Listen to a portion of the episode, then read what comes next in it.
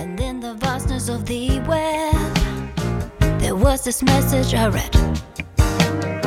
If you like Mises and Hayek and being self sovereign, if you're not into altcoins, if you success every day,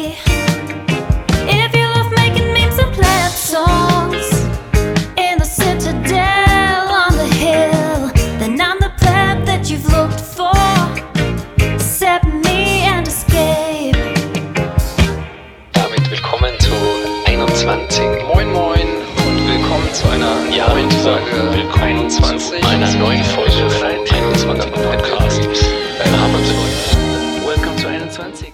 Moin Moin und ein hyperbolisches Willkommen zu einer neuen Folge 21, nämlich der Folge 199. Es gibt wieder toximalistisches Infotainment für bullische Bitcoiner und 80 IQ-Plebs. Ja, ich bin nicht alleine hier. Ich sage Hallo zum Daniel. Das Servus. Ich sage GM zu Quilly. GM. Ich sage Moin Moin zum Gambler. Moin. Und ich sage Willkommen Schnurz. Hallo. Ja, super. Wer von euch hat denn die Blockzeit für mich? Perfekt vorbereitet. Ich hatte sie gerade. Warte mal, jetzt ist sie wieder weg. Das gibt's aber gar nicht. Es lädt's nicht durch. Jetzt muss doch jemand anders machen. Die Blockzeit ist weg. Gut, er hatte Race Condition. Ich hab's hier. Was ist los? 806496. Ah, pardon. Damn it. 806496 natürlich. Siehste, now ich we're bin schon der. Zeit voraus. Perfekt. Ja, prima. Wir haben hier eine Runde, bei der bis auf Schnurz alle diese Woche auf der Baltic Honey Badger Konferenz in Riga waren. Und ich würde sagen, damit starten wir dann auch gleich mal direkt als erstes Thema. Es gab viel Entertainment, es gab viel gute Konferenzbeiträge. Was waren so eure Highlights? Die Plebs. Jo, ein Haufen, ein Haufen cooler Plebs, definitiv. das kann man wohl sagen, ja. Wobei, für mich war es jetzt sogar das erste Mal und ich muss sagen, ich habe mir relativ viel von den Panels dann auch angeguckt, weil ich einige Gäste und Themen auch ganz interessant fand. Ähm, war viel auf der Cypherpunk-Stage unterwegs. Ähm, hab so ein, zwei Vorträge noch im Main Event mitbekommen und dann ja, von der Proof of Work Stage, gab ja drei Stages insgesamt, habe ich ehrlich gesagt wenig mitbekommen. Da hat es irgendwie nie zwischengepasst und teilweise waren die Dinge auch parallel. Ja, also für mich war das Highlight so in Summe als Überschrift schon mal Cypherpunk Stage. Bei euch so? 21 stand. Stimmt, ja. Das, das hat mich echt viel, viel Zeit im Vorhinein gekostet äh, und viel Nerven. Von daher war das so mein Highlight natürlich auch. Ja, magst du direkt mal ein bisschen dazu erzählen, was da los war, wie es dazu gekommen ist und was wir damit vorhatten? Ja, genau, seitdem Gigi ja die Webseite aufgesetzt hatte, 21.world, no sorry, 21.world, also die, das englische 21, hat sich da ja einiges entwickelt, was Forks in anderen Ländern angeht, vor allem auch in europäischen Ländern. Und viele dieser Fork Gründer oder Bauer, Erbauer oder äh, wie kann man, wie kann man das sagen? Also jemand, der eine Community aufbaut in einem anderen Land, in einer anderen Sprache, die haben ihre Wünsche geäußert, sich doch ein bisschen besser austauschen zu können, ein bisschen mehr austauschen zu können, vor allem nachdem sie in Prag gesehen haben, was dort äh, die 21 Crew so aufgefahren hat und wie viele da mit 21 Shirt rumgelaufen sind. Und daraufhin habe ich mir dann gedacht, so ja gut, okay, komm, sind eh viele bei der Baltikani Badger mit dabei.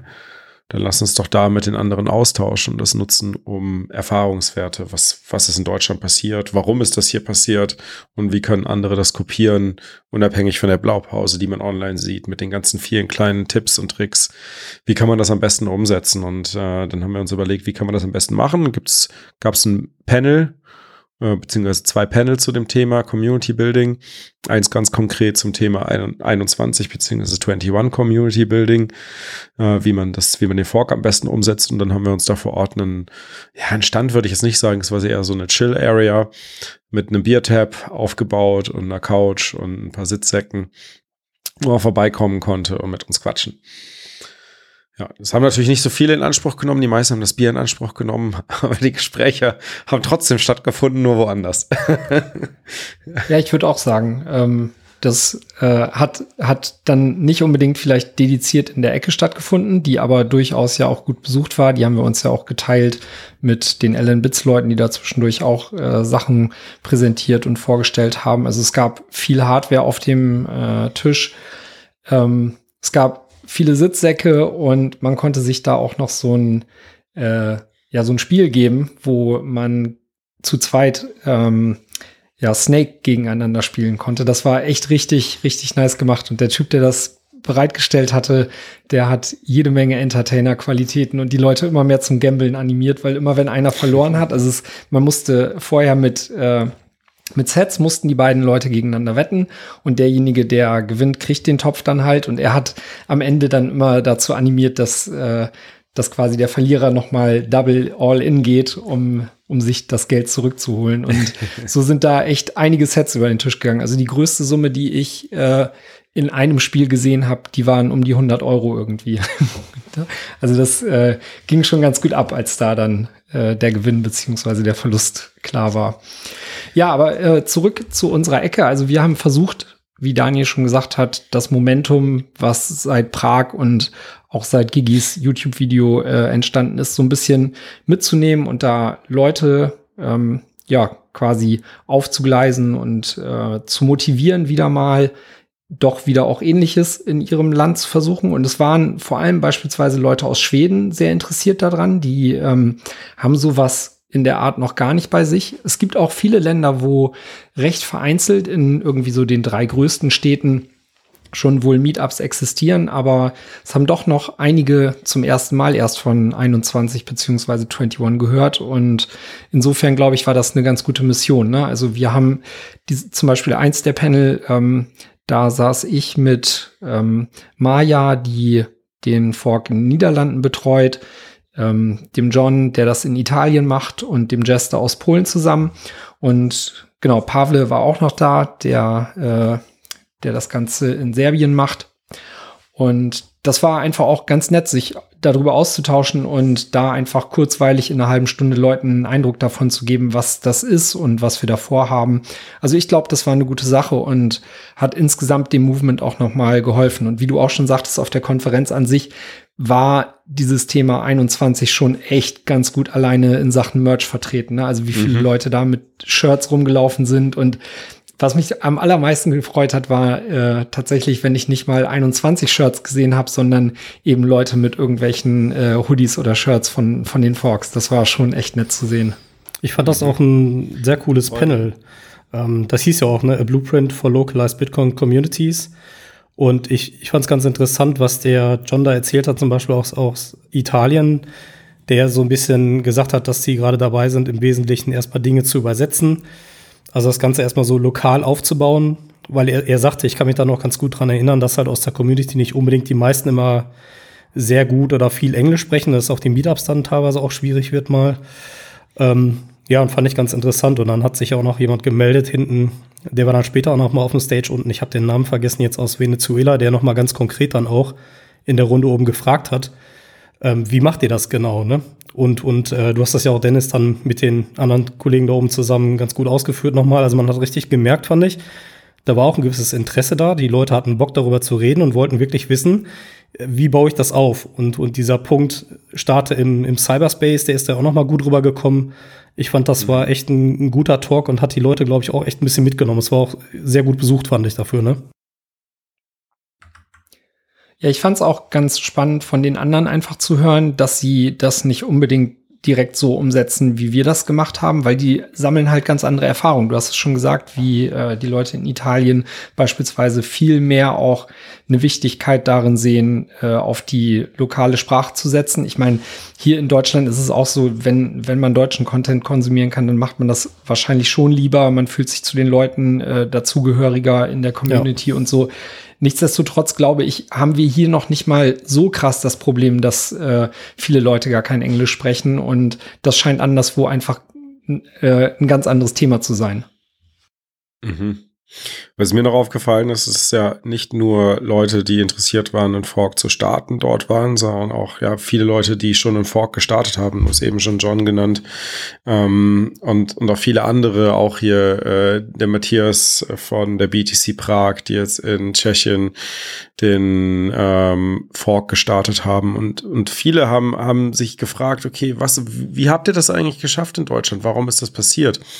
Und, und ein Gedanke, der immer wieder, oder eine Frage, die immer wieder aufgekommen ist, äh, war, machen wir das eigentlich eher, es geht eher darum, was für Neulinge zu schaffen, oder geht es eher darum, ein Meetup zu oder einen, einen Platz zu schaffen für Bitcoiner? Und ich persönlich habe immer wieder darauf hingewiesen, hey, vergesst erstmal die Neueinsteiger.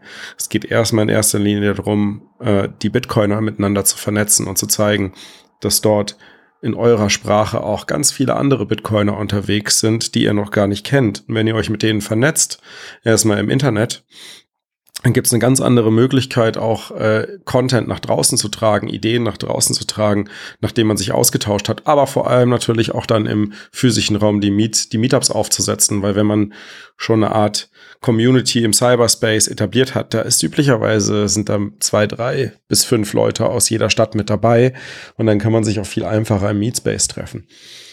Die andere Frage, die ich oft bekommen habe, ist, ja? Nee, ich wollte nur, ich, ich, ja, ich wollte wollt nur, ich wollte nur ergänzen, ne? das, was du sagst, das finde ich, das finde ich auch da sehr wichtig. Da gab es ja auch in der Vergangenheit schon öfter Diskussionen, äh, rund in den nahen 21 Meetups, warum heißen nicht Bitcoin-Meetups, ihr kennt die Geschichte.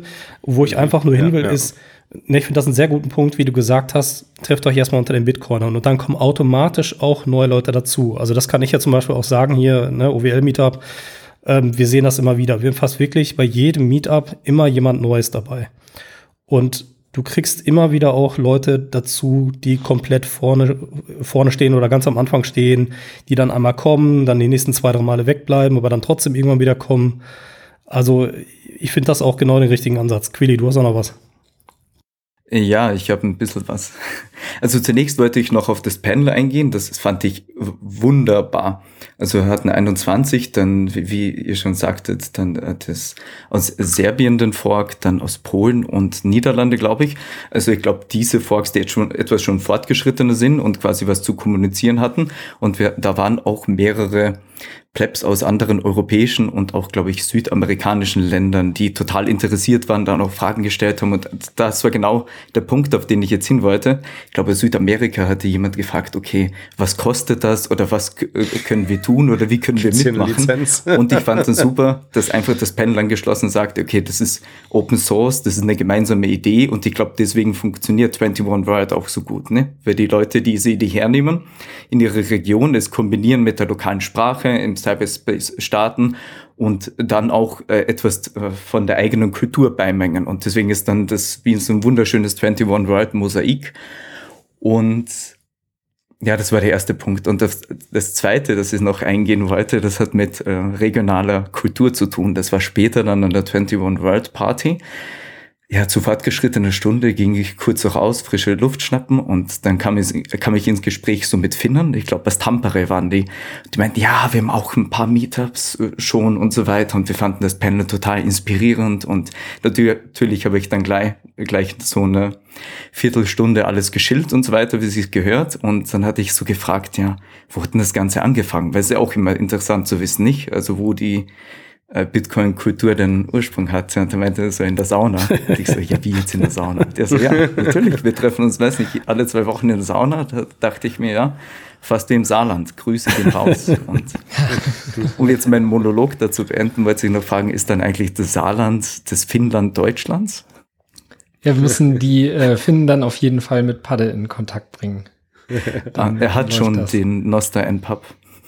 Ja. Aber da sprichst du auch was Gutes an. Wir, wir haben, bevor die Veranstaltung überhaupt losging, gab es die 21 Party am Freitagabend nach dem Layer 2 Day, bevor die eigentliche Konferenz losging. Und mir ist da zu Ohren gekommen, dass das der meistbesuchte Abend in der Basement Bar war, die auch wirklich eine Woche zuvor aufgemacht hatte und muss man sagen, geile Bar, ne? Alles, alles nach Bitcoin designt, also Basement, auch das B mit, mit einem Bitcoin äh, und die, die Cocktails nach äh, coolen Bitcoin-Memes benannt. Also richtig coole Bar. Aber wir haben tatsächlich dafür gesorgt, dass es der meist der bestbesuchte Abend war. Ich kann da noch ein bisschen mehr zu erzählen, weil äh, die Basement Bar hat quasi die zwei Tage vorher erst aufgemacht. Die äh, beiden ersten Tage wurden jeweils auch von der Polizei quasi beendet. und wir haben versucht, bei der 21 World Party den Hattrick voll zu machen. Ich weiß gar nicht, ob es dann noch äh, dazu gekommen ist, weil ich war nicht bis zum Schluss da. Aber äh, ich habe zumindest so viel Insight, dass es nicht nur der bestbesuchte Abend war, sondern auch, ähm, da kann ich gleich auch noch mal was zu erzählen, ähm, es war der Abend, der mehr Einnahmen generiert hat als die anderen beiden Abende vorher zusammen. Und äh, woher weiß ich das? Wir haben ja seitens BTC Pay in Kooperation mit Alan Bits, äh, Albi und Hoddle Hoddle quasi alle Stände, die auf der Baltic Honey Badger waren und äh, soweit wir konnten auch die, ähm, die Bars und dazu gehörte eben auch die Basement Bar, haben wir mit äh, so POS-Terminals ausgestattet, damit man in diesem Jahr endlich mal überall bei der Baltic Honey Badger auch mit Lightning bezahlen kann. Und das hat Man muss dazu sagen, das war davor die Jahre wirklich nicht möglich. Also, genau, also man glaub, mag es kaum glauben. Kaum glauben. Die, die letzten Jahre konnte man nicht mal beispielsweise die Tickets mit Lightning kaufen. Und äh, das war seit diesem Jahr alles möglich und jetzt, wie gesagt, auch bei den äh, Essensständen draußen bei der Konferenz drin, wenn man an der Bar was haben wollte oder eben auch äh, bei so externen Läden, die äh, von Bitcoinern gut angesteuert wurden, dann konnte man da jetzt äh, an den POS-Terminals bezahlen und auch mit den NFC-Karten, die auf der Konferenz ausgeteilt wurden. Letzteres hat leider äh, aufgrund mangelnder Absprache im Vorfeld und da ziehen wir uns durchaus auch die äh, den Schuh an. Äh, hat das nicht immer ganz gut geklappt. Also ab dem zweiten Tag gab es da wohl auch äh, vermehrt Probleme mit. Aber da lernen wir draus und ich bin mir sicher, nächstes Jahr wird das Ganze relativ perfekt sein, weil äh, jetzt innerhalb einem Jahr das weiß ich noch damals auf dem BTC Payday vor einem Jahr hat uns der äh, Pavel von, äh, von Satoshi Labs das erste Mal dieses POS-Gerät in die Hand gedrückt. Und äh, dann haben wir angefangen, damit halt Erfahrungen zu machen und jetzt zu so einer Experience zu kommen, wo echt, ich glaube, ähm, insgesamt waren das äh, ja 30 Geräte oder sowas, die wir verteilt haben. Also da war relativ viel von im Umlauf. Ähm, dass das so gut schon bei allen geklappt hat, das war schon echt cool und darauf lässt sich aufbauen. Ja. ja, das hat super smooth funktioniert. Also, und, aber die, die, Karten waren trotzdem vom Design her ziemlich cool. Ja. Oh ja, die waren, die waren mega. Mega nice. Auch so, wenn du gezahlt hast oder versucht hast oder beides, äh, kamen auch so Laseraugen hervor. Das war ziemlich cool. Und ich glaube, das Einzige, was zu diesem runden Lightning Experience noch fehlt, ist so Lightning Uber oder so, weil ja, das fehlt noch. Aber ja, vielleicht implementiert. Laseraugen muss man natürlich sagen, also ihr müsst euch das so vorstellen, in den Karten sind LEDs eingearbeitet und die Laser, also die LEDs waren quasi die Augen von einem Honey Badger, der, der mit Laser aus den Augen geschossen hat. Also sah richtig, sieht richtig, richtig geil aus, diese Karte. Und ich habe ich keine Ahnung, wie oft ich diese Karte vor mein Handy gehalten habe, um einfach nur die Laseraugen zu sehen. Ja, an der Stelle auch echt nochmal äh, Shoutout an Yvette und ja. Daniel vom Ellen Bits Team, die sich da ihrerseits größtenteils drum gekümmert haben. Ähm, wie gesagt, nächstes Jahr ähm, gehen wir da, äh, machen wir noch ein bisschen mehr Vorarbeit seitens BTC Pay und äh, gehen da noch mehr auf euch zu und dann kriegen wir das alles auch richtig runter. Sauber. Ich hatte es eben schon angesprochen, es gab noch so eine Frage, die öfters immer aufgetaucht ist, äh, vor allem von zwei Forks, die schon ein bisschen weiter vorangeschritten sind. Und fast keiner hat bis jetzt auch einen Podcast gestartet, aber ich habe immer alle dazu motiviert, startet einfach erstmal einen Podcast, keep it simple. Ne? Viele sagen dann, ja, machen wir professionell und hier schneiden und da viel Arbeit reinstecken. Habe mir gesagt, ja, was, was, was wollt ihr da machen? Setzt euch einfach zusammen, trinkt ein Bier und nimmt das auf und spielt es aus. Selbst wenn das nur 50 Leute hören oder mal 100 Leute hören, ist doch völlig egal. So fangt ihr an, eine Community aufzubauen. Und da kam immer wieder diese Frage auf, ja, warum sollten, sollten die Leute das machen? Warum machen die Leute das für 21 alles äh, komplett kostenlos? Stecken so viel Zeit rein in Magazin, in YouTube, in den Podcast. Warum machen die das eigentlich? Und äh, viele haben immer direkt darüber nachgedacht, da eine Monetarisierung aufzusetzen, um die Plebs zu bezahlen, die das machen. Aber jetzt würde mich mal echt von euch interessieren, warum macht ihr das eigentlich? Spaß macht. so, so einfach. Ja, aber manchmal. das stimmt ja auch. Ne? Also es ist ja wirklich so. Ich finde auch, es macht, es macht Spaß und ähm, ich finde es ich find's auch cool. Also die Meetups, also regel, die sind bei uns zumindest regelmäßig so einmal im Monat und wenn du da mit Leuten zusammenkommst, wo du dich dann, äh, ich sag mal, mit einem konkreten Thema wieder besprechen kannst oder wo du vielleicht auch ein bisschen gesammelt hast und darauf wartest eigentlich, dass der, der dritte Freitag im Monat endlich wiederkommt oder so ähnlich. Also hast du auch ein bisschen Vorfreude. Das macht einfach auch total Spaß. Und ich finde, so dieser Punkt, dass du äh, Informationen teilst und auch ein bisschen mitmachst, der ergibt sich einfach automatisch, weil du dich mit den Leuten unterhältst und du einfach da eine gewisse, ähm, ja, die haben also ein gleiches Interesse merkst. Und, und dann, das, das, also ich würde sagen, man muss da gar nicht viel für tun. Man muss einfach nur hingehen, mitmachen, schnacken und dann passiert der Rest automatisch. Genau. Spaß haben. Ja, absolut. Ja. Naja, es ist schon, ich glaube, das kann man schon betonen, eine ehrenamtliche Sache. Da geht es nicht um die Mhm. Kohle, da geht es um, um, um das Inhaltliche. Und ich glaube, im Leben musst du dich auch entscheiden, was du mit deiner Lebenszeit machst und machst. Und wenn es so viel Spaß macht und auch noch eine gute Sache ist und du dich voll damit identifizierst, dann ist es auch keine Arbeit, ja. Und ich persönlich muss sagen, ich bin der Memes wegen gekommen, aber wegen den Good Times geblieben. Ja, und die Lernkurve, die eigene, die darf man ja auch nicht vergessen. Ne? Also ich finde, die eigene Lernkurve, die geht immer hoch. Egal, ob du jetzt jemanden dabei ist, der ganz neu ist, der irgendwelche Fragen stellt, wo du merkst, hm, habe ich auch noch nie so drüber nachgedacht. Oder wenn es irgendwie mal, was ich meinetwegen auch ein sehr technisches Thema ist, wo du was dazu lernst oder irgendwie hat einer eine neue Wallet und hält seinen Bildschirm da in die Runde. Also Lernkurve ist immer positiv. Und da kann man eigentlich gar nicht äh, blöder werden, sag ich mal. Das geht überhaupt nicht. Ne? Also allein dafür lohnt sich das Mitmachen. Ja, also da sage ich gerne auch noch mal was zu, weil reflektierend muss ich sagen, ich habe kaum in einer Zeit so extrem viel dazu gelernt wie in der Zeit, wo wir bei 21 vor allem mit den Interviews angefangen haben. Ähm, das war ja so ein Projekt, was ich damals auch so ein bisschen mitgetrieben habe und ähm, sich auf jedes Interview vorzubereiten und da den Gästen auch die Fragen zu stellen, die wichtig sind und wo man selbst einfach auch äh, was raus mitnehmen kann, das ist schon verdammt viel wert. Und beispielsweise auch überhaupt diese ganzen Leute einladen zu können. Ne? Also mit Leuten wie Gunther Schnabel, Ingo Sauer und sowas in Kontakt treten zu können und mit denen einfach wirklich zwei Stunden richtig gute Gespräche zu haben, das, äh, das allein ist das schon wert, irgendwie sich mit so einem Podcast auch eine Reputation aufzubauen und dann eben halt auch solche Leute einzuladen. Die kommen dann auch gerne. 100 Pro. Ja. Du hast eben Memes angesprochen, Quilly. Was hat's eigentlich mit dem, mit dem 80 IQ Pep Meme auf sich? Ich glaube, das kann der Meme-Meister der Runde da am besten erklären. Also Dennis. Wieso das? Wenn du, du glaube ich, mir das, das Meme erklärt hattest. Ach so, ähm, ja, also Giacomo hat den, äh, den Auftakt zur Honey Badger gemacht. Ich glaube, das macht er eigentlich jedes Jahr.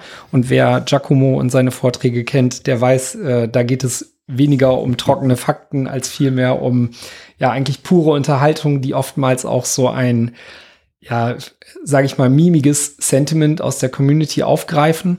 Und Seitenhieb diese, auf Shitcoiner. ja, genau, das, das gibt es manchmal. Äh, dieses Mal sprach er davon, dass er sich auch durchaus hätte Drive Chains äh, aus aktuellem Anlass als Thema vornehmen äh, können. Aber er sprach dann doch etwas genereller eigentlich rund um ähm, dieses Bell Curve Meme. Also ihr kennt das vielleicht ähm, mit dieser Gaußschen Verteilungskurve, wo auf der linken Seite der ich sag mal, Low IQ äh, Bro zu finden ist. In der Mitte ist dann quasi ähm, der, ja, saure und verbitterte Typ, der, der sagt, nein, so kannst du Dinge nicht sehen. Und auf der rechten Seite ist dann der äh, Shadowy Supercoder oder Jedi Master und der sagt, doch, es ist so einfach. Und ähm, da hat er ein paar der ja, Weisheiten, sage ich mal, aus dem Bitcoin-Bereich so auseinandergenommen und ähm, sie jeweils aus diesen drei Gesichtspunkten ähm, analysiert und zur Schau gestellt. Und wenn ihr jetzt mal quasi so die, äh, die Essenz davon zusammenfassen würdet, Quilly, was, was würdest du sagen? Wor worum ging es da genau? Was hast du aus dem Vortrag mitgenommen? Also zunächst mal habe ich das Meme da endlich gecheckt, also der Ausgangspunkt, den er hatte. Und er ist dann nochmal auf diese universellen Wahrheiten äh, eingegangen, die jeder mit einem IQ von 80 schon checkt. Also zum Beispiel, weiß nicht, not your keys, not your coins, alles außer Bitcoin ist ein Scam und so weiter. Und die du intuitiv schon begreifst, aber vielleicht nicht bis ganz zum Ende verstanden hast, äh, warum. Das war mal das erste, da habe ich schon mich selbst auch wieder gesehen als alter 80 IQ-Pleb. Und auch dann, vielleicht wo er dann auch das komplette Gegenstück dazu geklärt hat, nicht? Den Shadow ist Supercoder, der dieselben Ansichten hat, aber natürlich alle Nuancen kennt, die ganzen Erklärungen dazu kennt. Und das fand ich auch äh, schon mal sehr interessant, also diese zwei kompletten ja, Kontraste jetzt von dieser Skala her. Aber ich glaube, der Fokus des Talks ging dann trotzdem um diese Midwits, also die genau in der Mitte sind, ein bisschen was verstanden haben, aber natürlich dann viele Fehler machen in Ableitungen von Gedanken oder einfach ja, gewisse Dinge von sich geben, die jetzt nicht so ganz stimmen oder nicht so ganz based sind. Und er nannte das das Problem mit den Midwits. Ja, das, das war schon ganz interessant. Das habe ich mal mitgenommen und ich muss sagen, da stimme ich ihm auch weitestgehend zu, ja. Und er meinte dann aber nur, ich glaube, das ist auch noch ein ganz wichtiger Punkt, dass er selbst von diesen IQ-Messungen nichts hält, sondern er hat das eher dann so gepitcht, dass es vielleicht auch mit der Tiefe verbunden ist, mit der du im Thema bist. Nicht am Anfang hast ein bisschen Ahnung, bekommst aber schon die grundlegenden Weisheiten mit, aber du weißt noch nicht warum. Und je schneller du dir mehr Wissen aneignest, desto schneller wirst du dann auch ja, ein Teil der anderen Seite. Aber ganz wichtig ist es, diesen Mittel, diesen mittleren Bereich sehr schnell zu verlassen, damit aus dir dann kein Midwit wird und so weiter.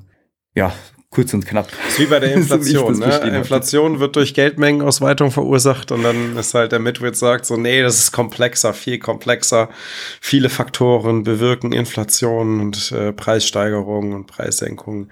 Ja. Aber am Ende ist es nachher doch ja, aufs ja. Große und Ganze gesehen, genau. wenn die ganze Volatilität ausradierst, ist es einfach die Geldmengenausweitung. Ja.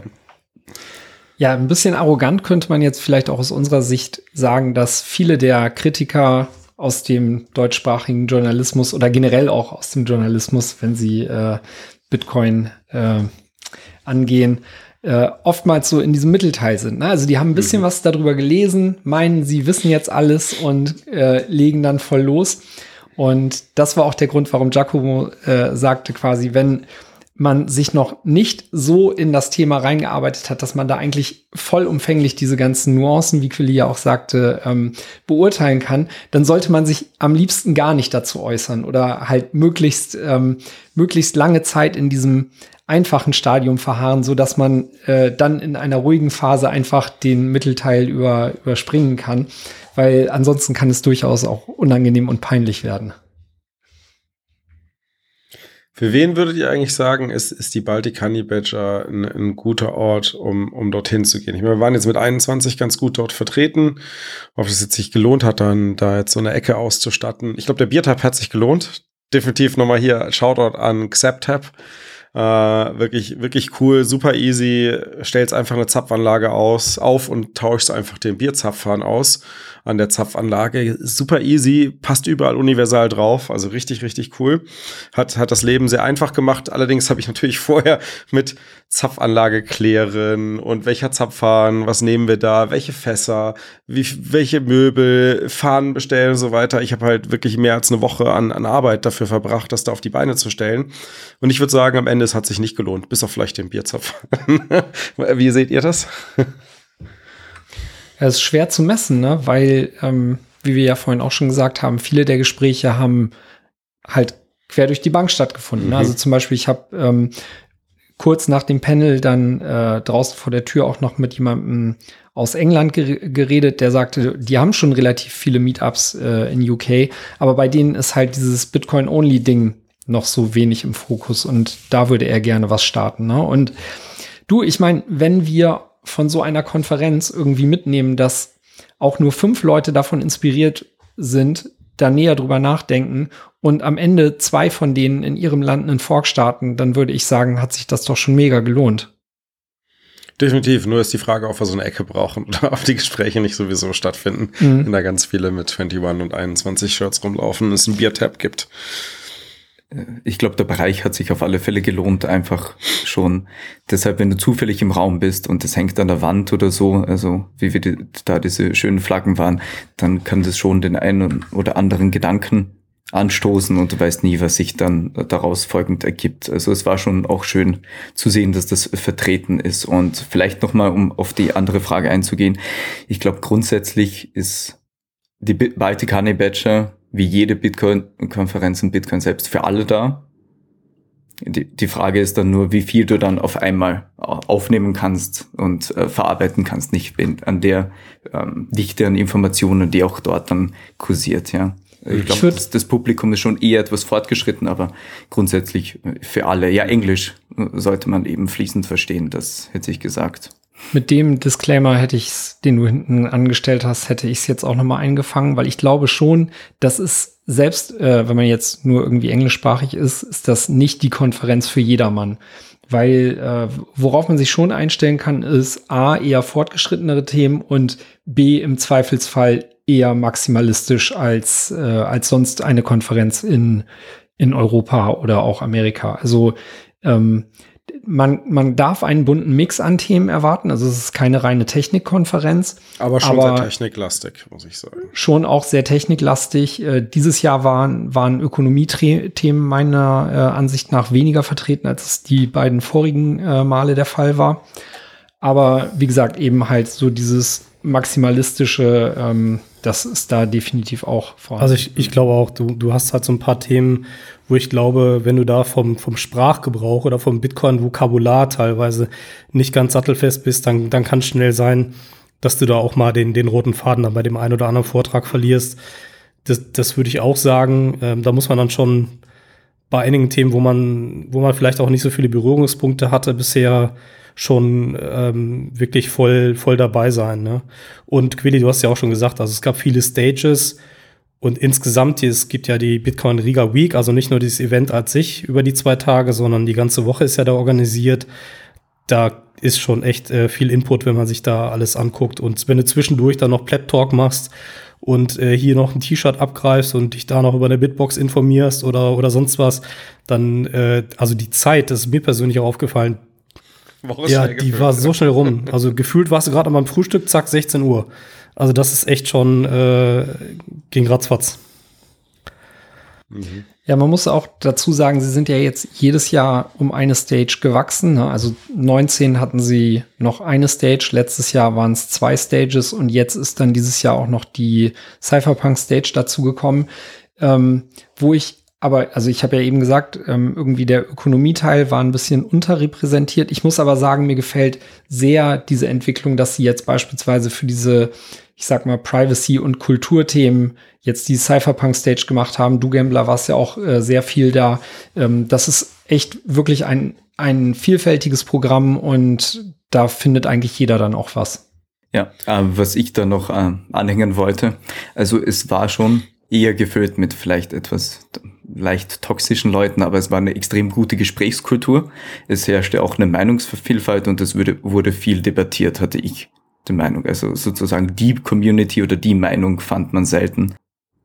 Ja, vielleicht nochmal eine Frage an, an euch jetzt, wo ihr ja auch schon ein, zwei Mal da wart, also mehr da wart. Äh, was ich ganz erstaunlich fand, ist, dass da wirklich auch ein, zwei, drei, vielleicht auch ein paar mehr sehr, sehr junge Gäste vor Ort waren. Also ich will nicht sagen Kinder, aber zumindest im Teenager-Bereich irgendwo in, in der Ecke, hätte ich gesagt, äh, habe ich einige gesehen. War das in den Jahren zuvor auch mhm. so? Das hat mich ein bisschen gewundert. Das hätte ich nicht erwartet, sagen wir mal so.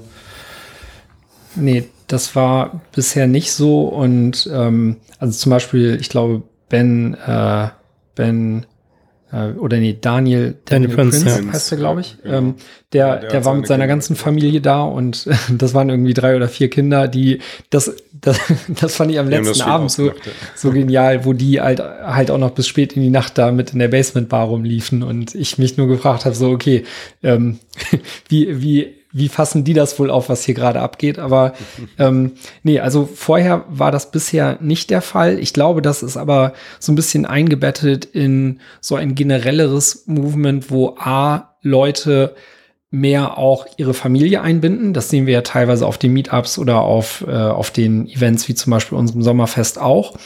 Und ähm, auch, dass das immer mehr ich sag mal, thematisch auch mit reinrutscht. Ne? Also zum Beispiel in Prag hat ja äh, auch die Samantha DeWall äh, äh, da einen Vortrag gehalten. Ich glaube, die ist 14 oder so. Und äh, das, ja, kommt, kommt jetzt auch immer mehr vor, dass beispielsweise irgendwie Kinder mit dabei sind und, und dann so ihre, ihre Sicht darauf schildern und zeigen. So, und alle, die jetzt noch irgendwie mehr Bock auf Baltic Honey Badger haben und da tiefer einsteigen wollen. Ich glaube, Gambler, du warst da auch involviert, ne? Du hast mit, mit Tanksten zusammen eine Folge gemacht. Ja, genau. Wir, also da dürft ihr euch schon mal drauf freuen. Da gibt es dann wieder eine On-Tour-Folge, ähm, wo wir auch da ganz, also vor Ort auch ganz bewusst ähm, so ein bisschen versucht haben, Leute aus der deutschen Community ähm, ja nochmal so ein bisschen einzufangen, wie die das auch wahrnehmen. Teilweise Leute, die schon mal da waren, andere, die jetzt das erste Mal da waren auch.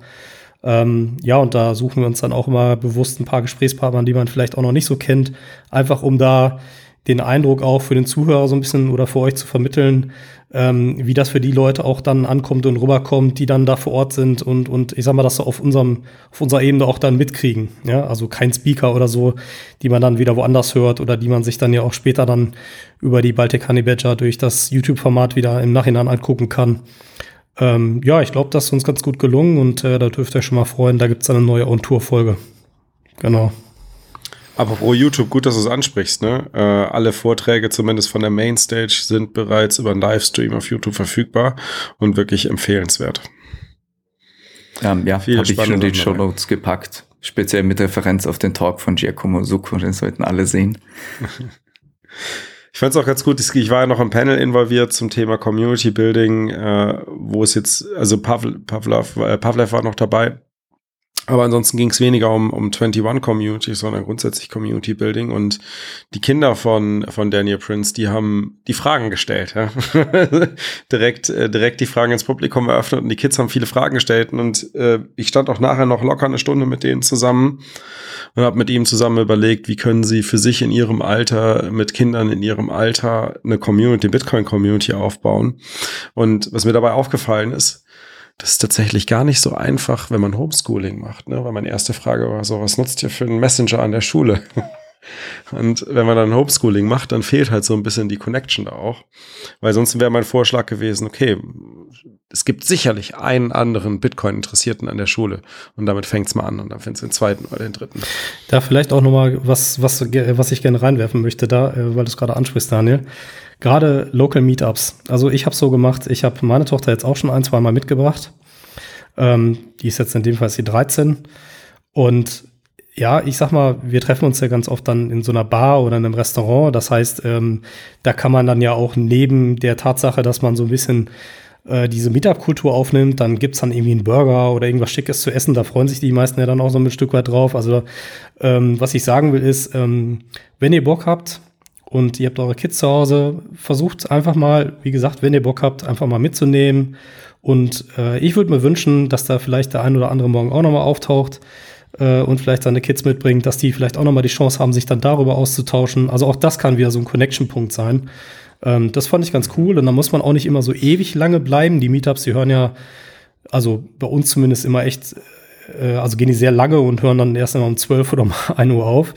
Ähm, und da machst du halt mal nur zwei oder drei Stunden oder so, dann ist das halt mal so. Aber das würde ich mir wünschen für die Zukunft. Wer da, wer da Lust und Interesse hat, äh, da mal seine Kids mitbringt, das, das würde ich echt cool finden, wenn da auch ein bisschen mehr Konnektivität passieren würde.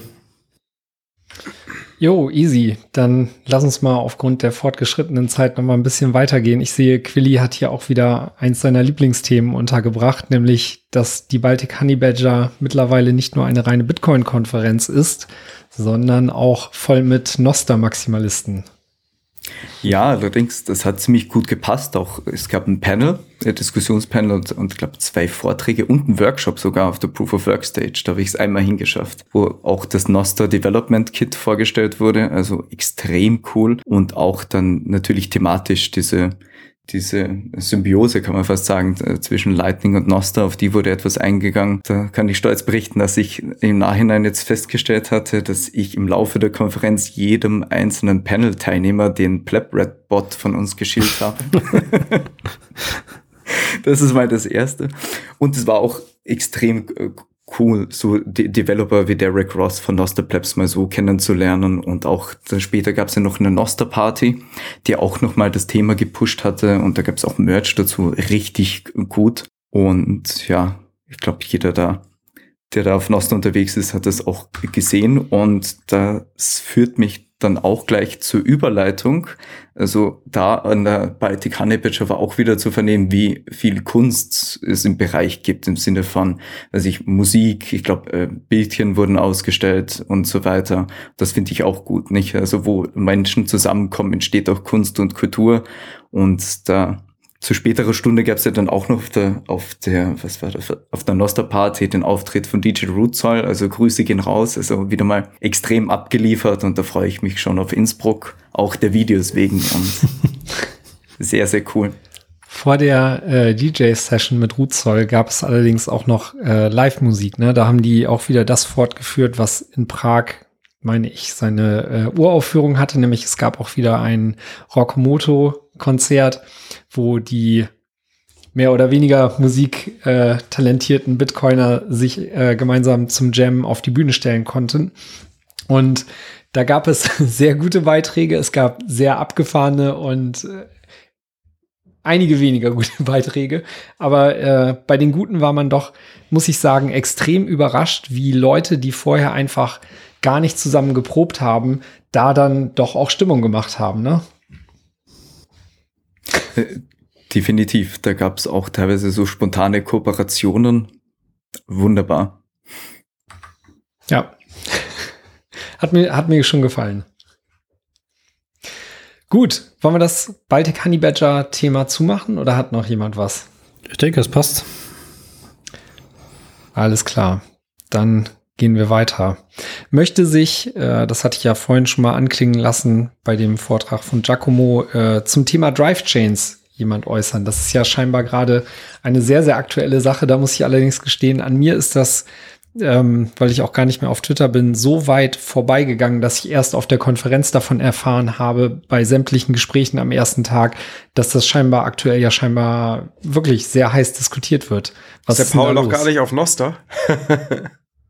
Wir haben noch gar nicht geschaut, aber äh, ja, vielleicht hat er da echt noch keinen Bass gemacht darum, ne? Aber auf, auf Twitter hat er ja wirklich, also der Paul, wie heißt er mit Nachname? Stor Storch oder so ähnlich, ne?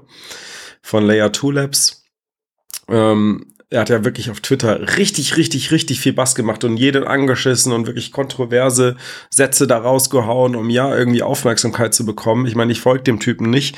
Ich habe den bestimmt seit zwei Jahren nicht mehr auf Twitter gesehen. Und äh, auf einmal poppt der in meinem Stream bei jedem zehnten Tweet auf. Also es war schon, ich muss sagen, auf Twitter hat er extrem gut Werbung für das BIP 300 und 301 gemacht. Ich habe es ja. mir dann mal durchgelesen, aufgrund dessen auch. Ja, ich muss sagen, ich habe es noch nicht zu Ende gelesen, deswegen mag ich, mag ich jetzt nicht zu viel inhaltlich drüber verlieren. Auf alle Fälle auch ein kontroverses Thema, das merkte man beim letzten Panel äh, unpopular opinion oder so. Und da merkt man auch, dass zwei, ja, gut belesene äh, OGs der Szene da zu äh, debattieren äh, begannen. Und ich glaube, da ist die Entscheidungsfindung, ob das jetzt gut, schlecht oder egal ist, noch nicht abgeschlossen. Auf alle Fälle wird es auch äh, teilweise äh, emotional diskutiert, hatte ich nur mitbekommen. Okay, mein Eindruck nach diesem zwei Minuten Gespräch darüber ist A, dass der Wissensstand unsererseits nicht ausreicht, um das adäquat zu behandeln und B, ja, wir brauchen sechs Opcodes, das weiß genau, ich. Genau, dass man, äh, dass man dem Ganzen wahrscheinlich auch lieber eine komplette Folge widmen sollte mit jemandem, äh, der sich da besser auskennt und da mehr zu sagen kann. Also, falls sich da draußen jemand berufen fühlt, wir laden euch gerne ein, auch da ein Interview zu machen. Oder zu diskutieren. Ja. Gut, Okay, ich sehe jede Menge andere, Zahl, äh, andere Themen hier noch, zum Beispiel Lightning-Zahlung ohne Internet. Was hat's ja, damit das, auf sich? Das ist ich äh, entdeckt diese Woche und zwar gibt's ein äh, neues Research Paper zum Thema Lightning, Offline Lightning Zahlung durch ein Mesh Network und zwar Allen Mesh. Ich habe jetzt nicht genau verstanden, wie es im Detail funktioniert, aber soweit das wohl, ähm, also so, soweit der Artikel das beschreibt, geht es darum, dass man, wenn man vor Ort in einer Lokalität, POS vor allem natürlich, also am Point of Sale bezahlen möchte und kein Internet hat, dann gibt es die Möglichkeit, über Lightning ein lokales äh, Wireless Mesh Network aufzubauen und darüber die Zahlungen abzuwickeln, das, das Routing zu bestimmen und so weiter. Also geht noch ein bisschen in eine andere Richtung als äh, die Bolt Card mit einem LN Euro Vistor beziehungsweise dem Bolt Card Standard, sondern wirklich hier darum, auch bei der Zahlung ein, eine Art Mesh-Netzwerk aufzubauen. Grundsätzlich bin ich ein großer Fan von Mesh-Netzwerken. Ähm, ob jetzt LN Mesh irgendwie auch die, die Lösung ist für ein breites Mesh-Network, unabhängig von den reinen Lightning-Zahlungen. Das habe ich jetzt noch nicht verstanden. Aber ich glaube, es wird in der Zukunft wird sowieso darauf hinauslaufen, dass wir unser Internet über Lightning bezahlen und das wird dann ein Misch aus Netzwerken, Mesh-Netzwerken, ähm, Glasfaser und äh, Starlink-Satelliten oder anderen Satelliten sein. Ja, ich habe den Artikel auch gelesen, aber da ging es ja auch, was noch wichtig zu erwähnen ist, das ging ja dann, dass es per Wi-Fi oder Bluetooth dann funktioniert. Also das ist dieses Mesh-Netzwerk dann. Genau, also die Geräte verbinden sich direkt miteinander über Wi-Fi bzw. Bluetooth, genau. dem, was gerade besser funktioniert. Und man muss auch nicht irgendwie nochmal was updaten, das kann man auch noch dazu sagen. Also es geht mit dem jetzigen Lightning-Netzwerk, da muss man nicht irgendwie noch was abändern. Die Implementationen müssen, glaube ich, updaten. Also in dem Artikel stand drin, dass man da nicht äh, also das Lightning-Netzwerk updaten muss, aber halt wahrscheinlich die, die einzelnen äh, Apps. Apps, genau.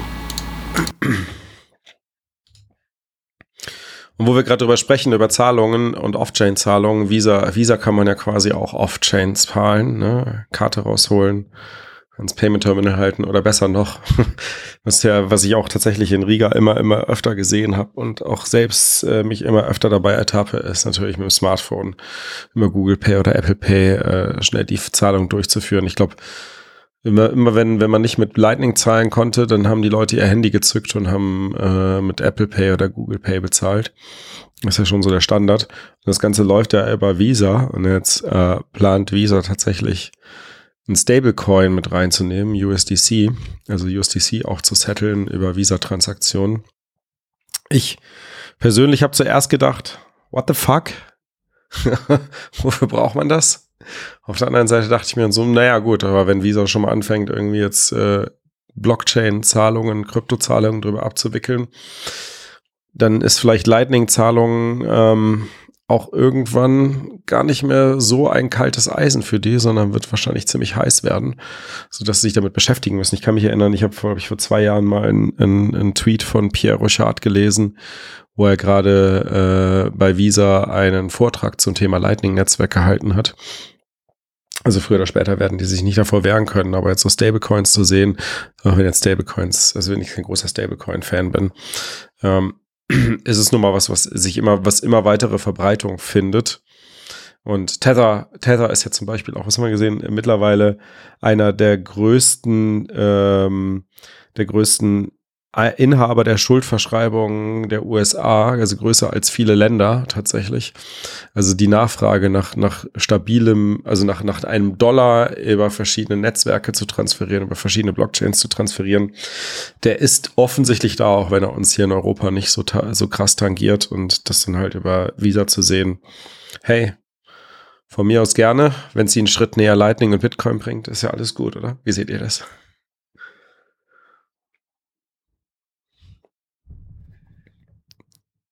Schweigen. Alles scheiße, was Visa macht. ich kann da nicht so viel mit anfangen. Ich habe noch nicht mal eine Visa-Karte. Wie hast denn du bezahlt? Nur mit Lightning? Ja. Immer.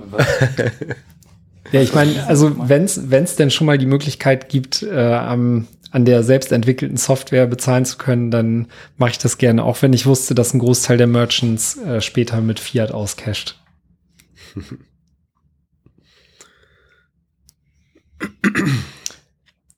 ja, so viel dann zu dem Thema. Begeisterung ist groß. Komm, ich mach direkt weiter. Ich habe noch was entdeckt und zwar auf Twitter. Es gibt einen neuen Hodl-Rekord. Und zwar 94,6 Prozent aller Bitcoins wurden in den letzten 30 Tagen, und zwar war das, glaube ich, der 30., äh, 31. August. Das heißt, den ganzen August über, wenn man das rückrechnet, in, innerhalb von 30 Tagen wurden 94,6 äh, Prozent aller Bitcoins nicht bewegt, also wurden gehoddelt. Und äh, das ist ein neuer, neuer Hoddle-Rekord, der da aufgestellt wurde. Und der Autor vom Tweet, der hat schon gesagt, naja, wir werden wahrscheinlich im September nochmal einen neuen Hoddle-Rekord erleben. Also, das ist, ist das jetzt ein gutes Zeichen, dass alle hoddeln, oder äh, ist es ein schlechtes Zeichen, weil Liquidität auf den Marktplätzen runtergeht? Ist das generell über alle Coins oder die, äh, die frisch gekauft wurden? Über alle Coins. wohl. Ja, okay. Weil letzteres macht eigentlich ja auch gar keinen Das ist Sinn. auf Ich hab Basis der Hodl Waves ausgewertet worden, ja. Ja, wobei ich sagen würde, da, Ja, Hoddeln. Ja, sorry, ja, ich wollte sagen, Hoddeln ist halt auch Nutzen. Ne? Da bin ich sehr so Bock, das war. Aber da bin ich auch eher so auf der Seite. Also, das ist was Gutes natürlich auch, klar. Ja, ich glaube, gerade kommt da aber auch einfach zu, dass eine extrem schwierige Marktphase ist. Also eigentlich, glaube ich, hat kaum jemand, der nicht verkaufen muss, Interesse daran, gerade irgendwie zu verkaufen.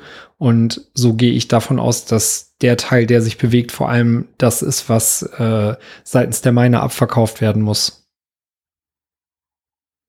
Ja. Also das wird sicherlich einen Großteil davon ausmachen. Sehr wahrscheinlich, ja.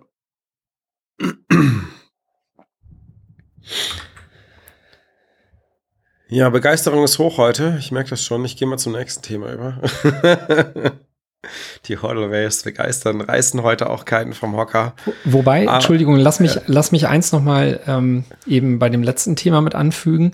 Also da kann es natürlich auch sein, also nur weil sich jetzt quasi on-chain kein Bitcoin bewegt, heißt es ja nicht, dass äh, nicht mit Bitcoin interagiert wird, ne? Weil ich glaube zum Beispiel von dieser Statistik aus wäre ja alles, was im Lightning-Netzwerk liegt und erstmal, äh, wenn keine Kanäle geschlossen werden, nicht erfasst und auch nicht betroffen. Ne? Aber ähm, ich, ich glaube schon, dass sehr viel Interaktion mittlerweile über Lightning abgeht und das sieht man, sieht man ja auch schon beispielsweise, dass alleine bei den, keine Ahnung, 500, 600 Teilnehmern auf der Konferenz haben, haben ja während der Konferenz äh, messbar alleine wir irgendwie über einen Bitcoin halt an, äh, an Transfers und sowas gehabt. Ne? Also äh, ein bisschen was geht, geht halt schon.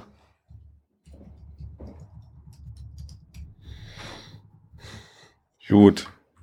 Dann äh, würde ich mal aufs nächste Thema übergehen. Was ich noch gesehen habe, ist, und zwar B-Trust.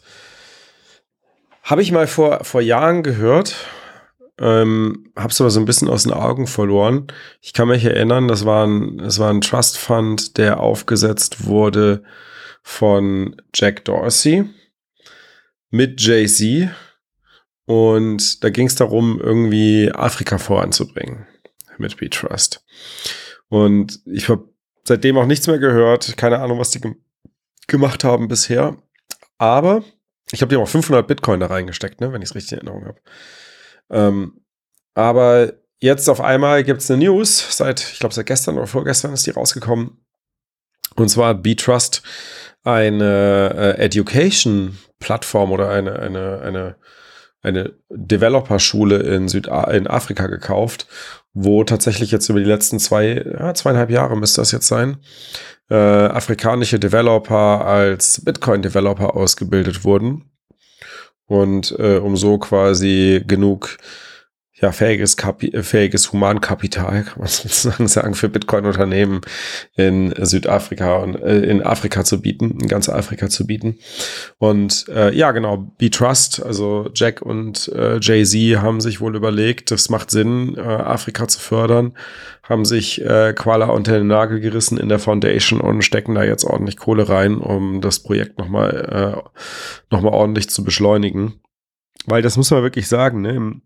Bitcoin-Space, wenn du dir das anschaust, auch bezüglich Aus-Chain-Ausschreibungen und auch wenn man sich mit den Leuten unterhält in der Branche, deren größtes Problem ist, Entwickler ranzubekommen. Vor allem auch wenn du als afrikanisches Startup unterwegs bist und in Afrika was starten möchtest, ist es super schwierig, Entwickler ranzubekommen und da ist Quala natürlich schon meines Erachtens eine großartige Lösung, um genau dieses Entwicklerproblem in den Griff zu bekommen und genug äh, fähiges, äh, fähige Arbeitskräfte im, im Bitcoin-Bereich, im Bitcoin-Development-Bereich zu äh, generieren und dann aber auch die Startups damit zu versorgen.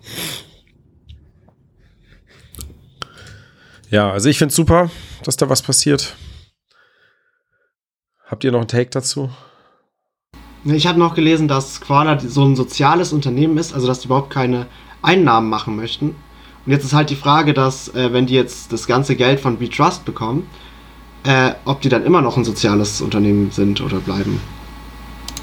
Das ist eine gute Frage, aber BeTrust ist ja schon ein gemeinnütziger Fund und Koala war vorher ein, ich glaube, ich bin mir gar nicht sicher, ob es ein Non-Profit oder Full-Profit-Unternehmen war, aber es war auf jeden Fall ein Unternehmen und äh, dadurch, dass jetzt in den, in den, Trust reinkommt, in den Trust Fund reinkommt, äh, wird es, glaube ich, auf jeden Fall jetzt gemeinnützig sein. Okay, dann passt ja. Genau, wo wir bei Bildung bleiben wollen, würde ich sagen. Das wäre jetzt so der nächste Punkt, den ich mir noch aufgeschrieben habe. Ich habe es ja schon vor ein paar Wochen auf Twitter, auf LinkedIn gepostet, äh, nachdem äh, einige Plebs aus äh, dem deutschsprachigen Raum sich darum bemüht haben, Mi Prima Bitcoin auf Deutsch zu übersetzen. Also das ist quasi mein erstes Bitcoin-Zertifikat, ähm, was in El Salvador über eine gemeinnützige Organisation an verschiedene Schulen gebracht wurde. Das wurde auf Deutsch übersetzt von ein paar Plebs, dann von Aprico Media äh, auch veröffentlicht. Und ich habe schon noch dazu geschrieben, wenn die Regierung es nicht hinbekommt, Bildung bei, dem, bei der Bevölkerung zu realisieren, dann machen die Plebs das halt einfach selbst. Und es ist wirklich gut. Also ich habe mir das, ich habe es mir jetzt nicht ganz durchgelesen, aber ungefähr so 80 Prozent ähm, von dem Diplom durchgelesen. Und ich muss sagen, das ist richtig, richtig guter Inhalt.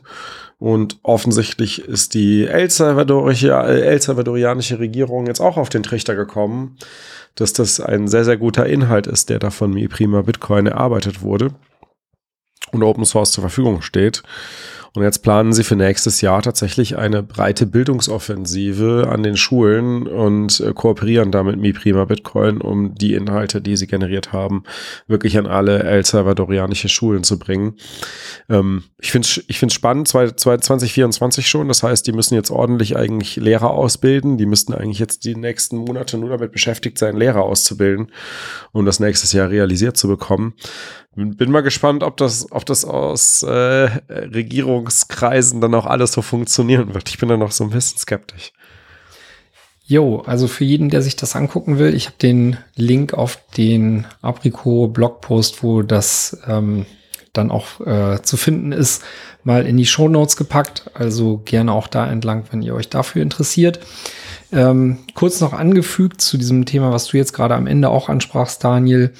Äh, es gab auf der Baltic Honey Badger auch, äh, Konferenz auch einen Talk von äh, Ricky, der, der hieß Is El Salvador turning Bitcoin into a CBDC? Und ich habe es nur aus zweiter Hand mitgekriegt. Ich habe den Talk selber nicht gesehen, äh, fand das aber ganz spannend, was äh, was da scheinbar aus Konversationen mit Entwicklern in El Salvador hervorging. Und da ist es wohl so, dass zumindest bei Zahlungen, die an eine Chivo-Wallet gehen, und das ist äh, das, womit da natürlich äh, viele der Händler in El Salvador äh, ausgestattet sind, beziehungsweise äh, wo auch die meisten Nutzer mit unterwegs äh, sind, dass da mittlerweile wohl ein Großteil der Zahlungen der von ähm, Non-Custodial Wallets, also nicht Chivo, ähm, dann auch einfach äh, diese Zahlungen abgeblockt werden und dass da wohl irgendeine Instanz noch dazwischen steckt, die sich überlegt, ob so eine Zahlung denn jetzt gewollt ist oder nicht. Und ähm, ja,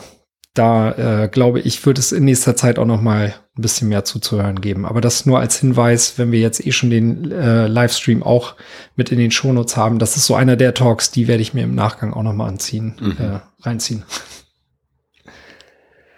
Ja. Ja, okay.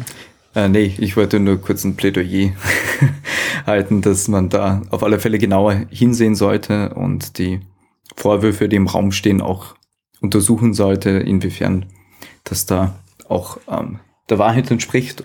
Und ich fand es da auch an der heutig, äh, nein, nicht heutig, Baltic Honey Badger. Auch gut, dass die Human Rights Foundation äh, vor Ort war. Mit denen hatte ich auch noch mal kurz zum Thema Entwicklungsländer und CBDC gesprochen. Und ja, da tut sich einiges und ja, genau hinschauen und kritisch bleiben. Egal, wie die Vorzeichen sind. Also ich habe ich hab in El Salvador, also ich habe das auch schon viel über die Chivo Wallet gehört, als ich in El Salvador war und auch, auch danach noch.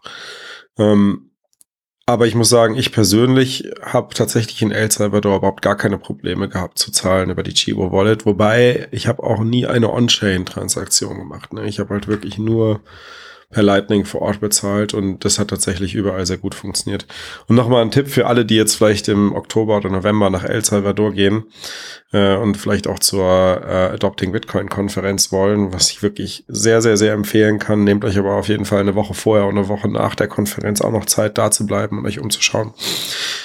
Geht nicht zu den Händlern und den Gastronomen und fragt, kann ich mit Bitcoin bezahlen? Und geht hin, setzt euch hin, konsumiert und wenn ihr bezahlen wollt, dann sagt ihr, ich möchte mit Bitcoin bezahlen. Und wenn ich das gemacht habe, hat es eigentlich immer funktioniert. War zwar manchmal ein bisschen Widerstand, aber es hat tatsächlich funktioniert. Und äh, viele Händler waren dann auch überrascht, wie, wie super das mit dem Lightning-Netzwerk funktioniert, weil sie das noch nie, noch nie die Erfahrung gesammelt hatten, tatsächlich. Jo, gut. Dann sehe ich gerade, wir haben Besuch bekommen, beziehungsweise Nachwuchs bei dieser Folge. Wir sind nicht mehr nur zu fünft, sondern der Chris ist auch jetzt da pünktlich um kurz nach 21 Uhr. GM Chris. Ja, pünktlich. Haben wir hier einen, einen Family Pod jetzt mit sieben Leuten. Sechs. ah, Media Share ist kein okay. Vielleicht, vielleicht sitzt Vielleicht sitzt noch jemand vom BND auch dabei, den wir jetzt nicht sehen. Äh, Chris weiß wie immer mehr. Vielleicht hat er die Chivo Wallet mitgezählt. Gut, falls jemand vom BND hier auch mit in der Leitung ist, wir brauchen noch die Value for Value Infos, dann nehmen wir euch auch mit auf. Einfach nur Lightning-Adresse reicht. Gut, ja, kommen wir zum Werbeblock. Bitbox. Bitbox. Plötzlich Soll ich das mal machen? Mach. Ich habe schon wieder zwei verschenkt. Du hast schon wieder zwei verschenkt. Ich habe schon wieder zwei verschenkt. Bald muss ich Okay. mal wieder ein neues Zehnerpack besorgen. Und das geht wie? Wenn man äh, 2110 eingibt, dann kriegt man 10% Rabatt für 10 Bitbox. Geil. Ja. Genau. Oder wenn man nur 21 eingibt, kriegt man auf jeden Fall nochmal 5% auf die Bitbox. Genau. Ja. Und wenn man, wenn man tatsächlich äh, die Bitboxen lieber verkaufen möchte ähm, und den Plebs in der Umgebung was Gutes tun möchte, dann kann man sich auch als Meetup-Reseller bewerben und dann kriegt man die Bitboxen zugeschickt und kann sie dann beim Verkauf entsprechend bezahlen. Das ist auch eine Möglichkeit für diejenigen, die eher aufs Verkaufen anstatt Verstenken stehen. Aber Meetup Reseller, das klingt doch viel uncooler als Bitbox Dealer. Ach ja, Bitbox-Dealer war es, sorry. Richtig. Und an dem Rabattcode runterholen sind wir weiterhin dran. Bis dahin müsst ihr aber den Rabattcode 21 benutzen, damit bekommt ihr 5% auf bitbox.swiss im Shop.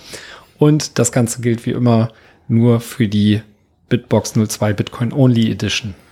Und 2110, wenn man sich 10 kauft, dann gibt es gleich 10% Rabatt. Haben wir auch ein Gewinnspiel dazu? Wir haben später noch ein Gewinnspiel. Bleibt in der Leitung. Ja, und dann weiterhin kann man noch sagen, Pocket Bitcoin. Über Pocket Bitcoin slash 21 könnt ihr weiterhin fleißig stacken und äh, das jetzt nicht nur on-chain, sondern dann auch jetzt Lightning. Die Lightning Beta, die läuft ja schon, die endet jetzt am Sonntag. Ähm, da verlinken wir, glaube ich, auch nochmal einen Tweet zu. Und dann geht das Ganze dann. Lightning für alle! Yeah! Genau, dann geht's für alle los.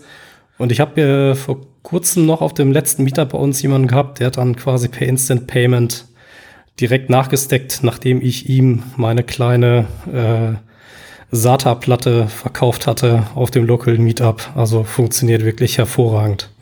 Guckt da gerne mal vorbei bei pocketbitcoin.com-21. Ja, damit wäre der Werbeblock beendet und wir können direkt in den Community-Teil übergehen. Und ähm, hat jemand von euch nach Events geschaut? Steht diese Woche irgendwas an? Ich glaube nicht, dass wir das spontan jetzt machen wollen und im Portal durch den Kalender wühlen. Also würde ich sagen, überspringen wir das und gehen direkt zu den Podcasting 2.0 Boosts, von denen der BND noch nicht profitiert hat letztes Mal. Aber was gab es da zu hören, Quilly? Ja, da kamen ein paar Sachen rein. Ich glaube, das ist in Referenz auf Folge 195 und 197. Da hat das Magenta Pick gesagt, nicer Song. Also wieder mal Chapeau an Octopus Olaf und Miss Octopus und alle, die mitgewirkt haben. Jürgi 7 sagte orangenes Herz, um das Emoji einfach mal ausgesprochen zu haben. Dann Jürgi sagte GM. Ich glaube, das ging direkt an Dennis. Dann der Gambler hat einfach nur ein Based geschickt. Und es gab dann auch von Peter Sets für die puristischen Affen. Siehst du? Auch dazu wieder mal inkludiert. Und ein Random User meinte noch, Bitcoin Hardliner passt super. Easy. Damit hätten wir auch das abgefrühstückt und wir kommen zu den Shoutouts. Und da gab es seitens einem Nutzer, der nicht näher genannt werden will, immer wenn ich eure spannenden Podcasts höre, denke ich mir nebenbei neue Dinge für meinen Bitcoin Store wabbit.store. Checkt's mal aus. Äh, wabbit.store aus. Checkt's mal aus. So ist es richtig und Wabbit wird W-A-B-B-I-T. Store geschrieben. Genau, dann gab es von jemandem noch äh, 38.799 Sets, der hat aber keine Nachricht hinterlassen. Und jetzt kommen wir zu Copiaro, der zweimal 21.000 Sets geschickt hat. Und zwar möchte er auf eine Auktion äh, hinweisen, die da kommt. Und das hat, glaube ich, hier in den Shoutouts nicht alles komplett äh, gepasst. Deshalb hat er das auch zweimal geschickt. Und mir ähm, noch eine Nach Nachricht hinterlassen. Ich kann ein genau, bisschen was da, dazu erklären. Genau, dazu kann ich äh, auch noch ein bisschen was erklären. Nämlich geht es um die Study Bitcoin Auktion. Und zwar hat der Ronny von Copiaro da ein Ticket für die BTC 23 und veranstaltet rund um dieses Ticket plus einige andere Sachen eine Auktion. Und die läuft ab heute 21 Uhr ähm, 72 Stunden lang. Also habt ihr da äh, jetzt die nächsten Tage über Zeit dran teilzunehmen, um nicht nur das Konferenzticket für die BTC 23 zu gewinnen, sondern auch etwas Merch rund um Samurai. Es gibt nämlich einen Samurai-Pin von Ronin Dojo, Ronin Steel Backup mit Puncher dazu und auch ein T-Shirt. Darüber hinaus, weil es gibt lauter Gewinne, Gewinne, Gewinne. Ähm, auch noch Stempel und das. Vor allem den Stempel, weil das ist ja das Neue dabei, ne? Der neue Stempel mit Spezialtinte wo jetzt auch Study Bitcoin mit drauf ist, drauf ist anstatt bei Bitcoin. Okay, sehr gut. Vielen Dank für den Hinweis. Es gibt äh, das Buch von Joe Martin äh, mit in dem Paket und Sticker. Und das Allerwichtigste, der Erlös dieser Auktion geht komplett an die SimpleX-Entwicklung oder Simplex, äh, wie es heißt, dieser neue Messenger, von dem wir hier seit neuestem ja auch immer mal gerne wieder berichten. Genau, das Ganze findet ihr auf, äh, wie heißt die Plattform noch? Scarce City, meine ich. Richtig, Daniel? Am besten ja. einfach auf copiaro.de slash btc23. Dann werdet ihr automatisch weitergeleitet auf die Auktion. Oder wir packen den Link dazu Wir auch in die Show Shownotes. Notes, genau. Easy. So, dann wären wir jetzt beim Topic äh, YouTube-Videos. Und da habe ich zumindest vorhin geschaut, wenn da jetzt in den letzten zwei Stunden nichts online gegangen ist, dann gibt es diese Woche nichts Neues.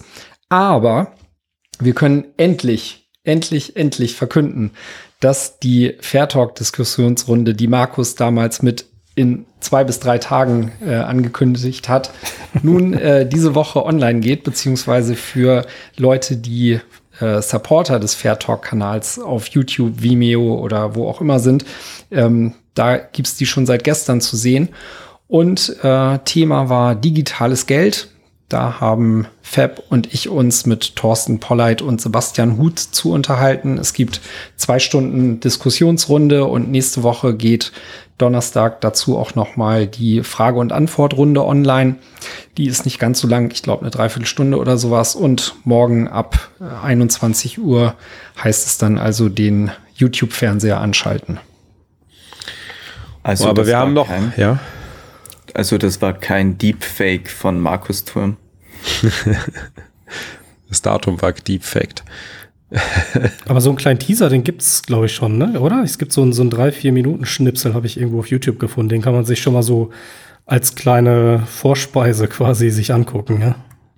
Ja, genau. Die streuen immer auch so ein bisschen was an äh, Beiträgen, ähnlich wie wir das immer auch viel auf Twitter äh, machen, mit so Schnipseln da draus und da kriegt man schon ein paar Happen, ja. Ja, es, nicht nur das ist auf YouTube passiert. Ja, Chris? Aber wenn du jetzt sagst, das wird morgen sowieso ausgestrahlt, äh, Okay. Ich glaube, Chris. ich dachte, ist- weil wir jetzt diese Folge ja nicht äh, in echt Ich live ich Internet wollte darauf schlecht. hinweisen, dass wir statt morgen am besten Donnerstagabend um 21 Uhr sagen sollten. Das stimmt. Das ist ein guter Punkt. Und es gibt aber noch mehr auf YouTube. Ich habe noch ein kleines Video in der äh, Vorbereitung. Das ist fast fertig. Das äh, wird auch in Kürze online gehen. Aber am Montag um 21 Uhr hat der gute Herr Turm sich wieder etwas Spannendes überlegt, ein bisschen mehr Aktivität auf YouTube zu bringen. Und zwar äh, wird es dort das äh, eine Million, was, wie, wie heißt das? Eine Million Satz-Quiz? Nee. Satoshi Millionär, oder? Satoshi Millionär, genau. Satoshi Millionär. Genau, lass Live Chris das YouTube mal erzählen, geben. weil das war ja auch mit auch seine Idee, wenn ich das richtig Ja. mitbekommen habe. Wer wird Satoshi Millionär?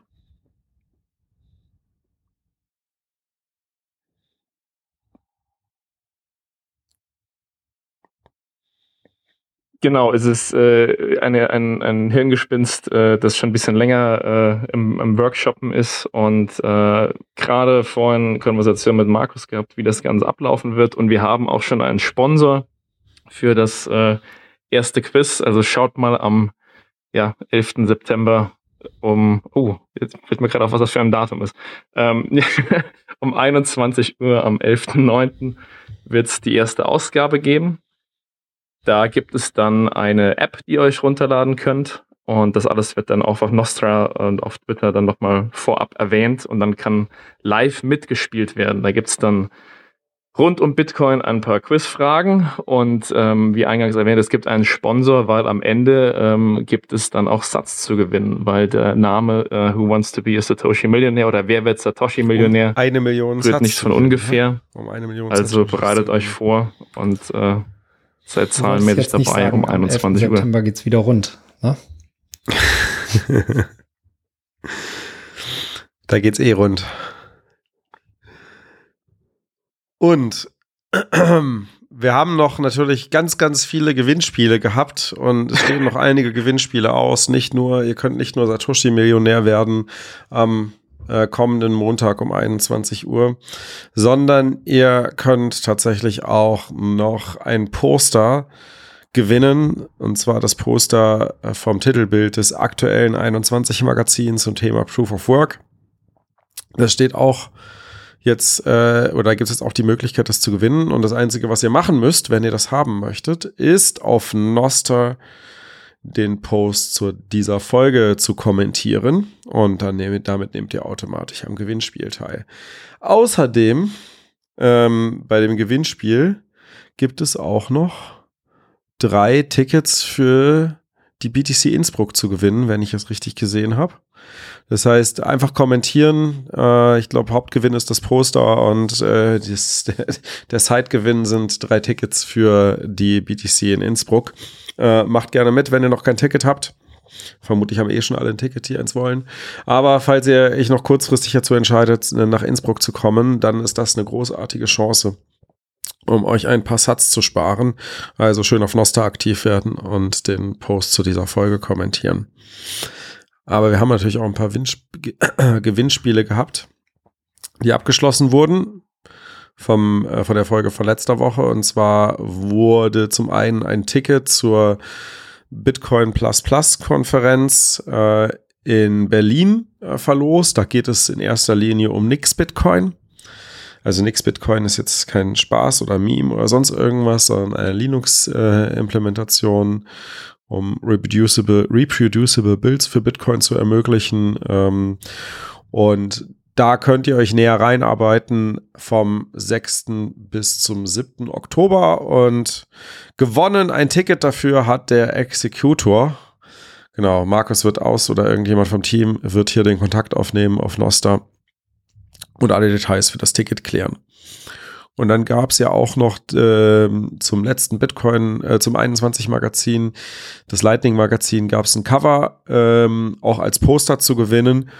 Dazu muss man auch einfach nur auf Nosta den Post zur aktuellen Folge kommentieren und dieses Mal, äh, dieses Poster hat der Cookie Monster gewonnen.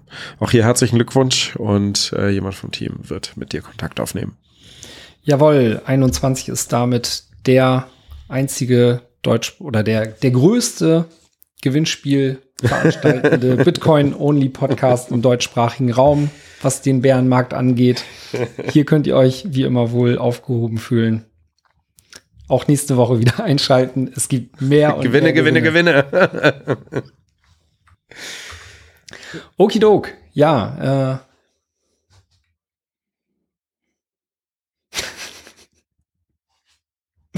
Prima, gut. Ansonsten auch der Rest. Genau, Rechtsweg nur ist Teilnahme nur für Leute aus Schleswig-Holstein. Dürfen nicht teilnehmen.